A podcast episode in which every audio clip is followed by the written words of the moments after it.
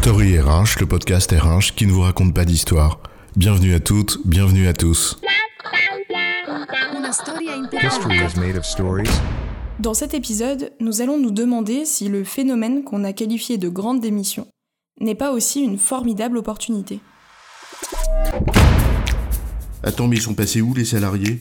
Pénurie de main-d'œuvre, moi je t'en foutrais de tous ces tirs au flanc qui veulent plus bosser, hein. quoi qu'il en coûte, confinement, chômage partiel à bailler aux hirondelles, paf, ils se mettent à méditer sur le sens de la vie, et tout ça, et résultat des courses, eh ben, ça veut plus bosser.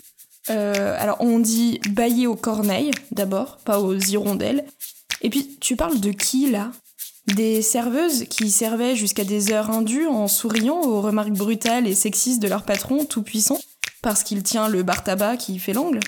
Le manutentionnaire qui manutentionne à s'en péter le dos en pleine nuit pour un salaire de misère? Tu as raison. Mais les autres aussi. Ils sont où les développeurs, les comptables, les... Enfin bref, tous ces métiers où l'on fait face à une pénurie de main-d'œuvre au point où ça devienne le premier frein au business dans certaines entreprises Au point même où, avant de parler de difficultés de recrutement, les départs, massifs ou pas, soient aussi l'une des premières préoccupations du business. The Big Quit, The Great Resignation, disent les Américains. Et même si le phénomène est peut-être différent en France, alors grande démission ou grande occasion? C'est quoi l'histoire? Bon arrête, tu t'es inspiré d'un article de McKinsey qui voit dans la grande démission une opportunité pour s'interroger pourquoi et donc réviser ses politiques d'attraction des talents. Pas la peine de critiquer les grands cabinets de conseil si c'est pour faire comme eux, hein. Ah parce que tu crois qu'il y a 20 ans, il conseillait de donner du sens, développer l'autonomie, veiller à la reconnaissance, toi? Il vendait plutôt les mérites des ERP comme bras armés de processus poussés à leur paroxysme. Bref, c'est pas le sujet. Oui, évidemment.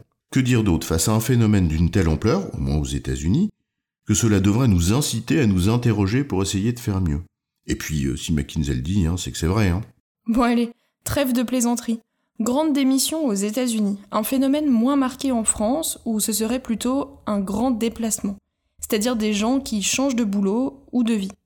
Toujours est-il que le phénomène laisse les entreprises comme une poule devant un couteau. Bien sûr, chez certains, il y a des raisons liées aux conditions d'emploi ou au salaire, qui ne justifient plus, à leurs yeux, de les supporter, et tu le soulignais en introduction, mais il n'y a vraiment pas que cela. Il y a aussi une question de fond, qui est, mais au fond, c'est quoi le sens de tout ça? Une sorte de à quoi bon?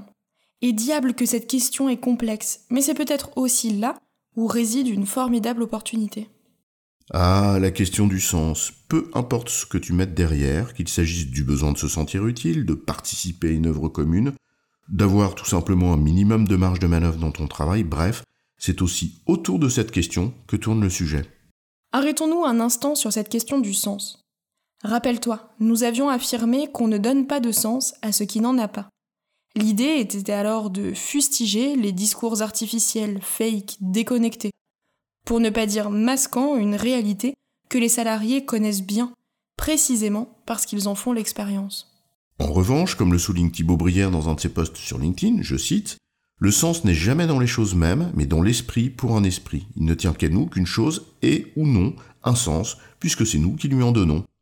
C'est là où le décalage arrive vite, entre le sens que les entreprises cherchent à donner, en espérant que le corps social y adhère, et le sens que les personnes espèrent et donnent aux choses. Lorsque ce décalage est minime, une adhésion à un projet, à une ambition collective est possible. Mais lorsqu'il frise la dissonance cognitive, ce décalage est source de souffrance. Certains nous disent que les gens se désengagent. Là encore, même analyse, peut-être se désengagent-ils d'une certaine forme d'entreprise dans laquelle ils ne trouvent précisément pas l'écrin pour le sens qu'ils espèrent. Alors ils s'engagent ailleurs, dans la vie associative par exemple, ou pour une cause. On est confiné, par la force des choses, face à la vie. Peut-être même face à la prise de conscience brutale de l'incertitude dont elle est par nature porteuse. Et alors, on médite.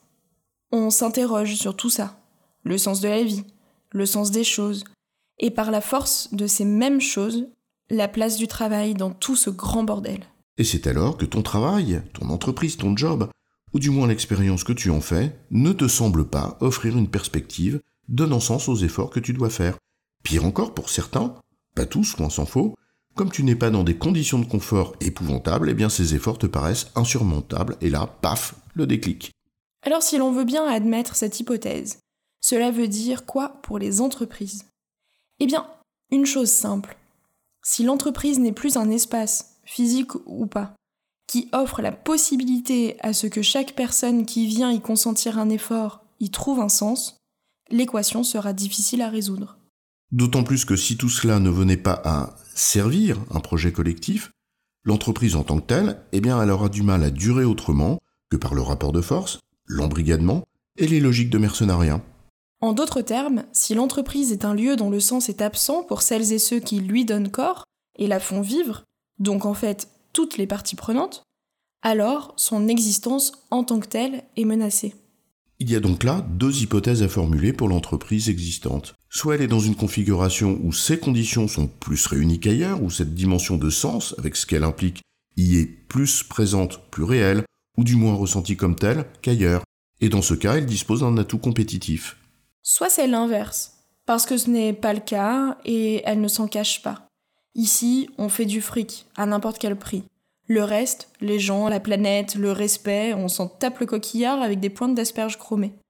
Ce qui fait peut-être sens pour certains, mais comment dire? C'est un peu court, jeune homme.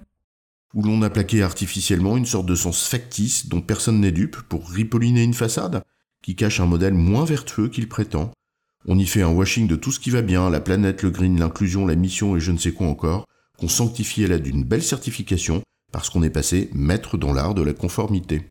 Oui, dans ce cas, en quoi est-ce une opportunité? C'est plutôt une menace, non? Ce que tu es, ce que tu fais, ce qui fait ton modèle depuis longtemps, va à l'encontre d'un courant majeur. Ça te fragilise, non? Sauf si cela a un effet de prise de conscience de l'obsolescence de ton modèle, justement. Qu'au travers de la crise que tu traverses, tu prends conscience de certains de tes défauts ou de tes faiblesses. Alors tu t'interroges, non pas en surface sur ta politique de rétention ou d'attraction, mais en vérité en profondeur sur ton modèle et ce qu'il structure. Bref, tu te remets vraiment en cause. Et là, advienne que pourra. Les opportunités, on les saisit ou pas.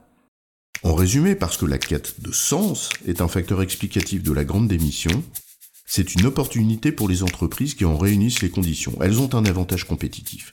Mais aussi pour celles qui en sont très éloignées, car elles ont une formidable opportunité de remise en cause des fondements d'un modèle qui risque peut-être de les desservir gravement et durablement.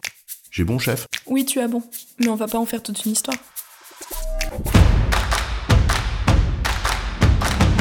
Story RH, le podcast RH qui ne vous raconte pas d'histoire. Retrouvez tous les épisodes sur storyrh.fr.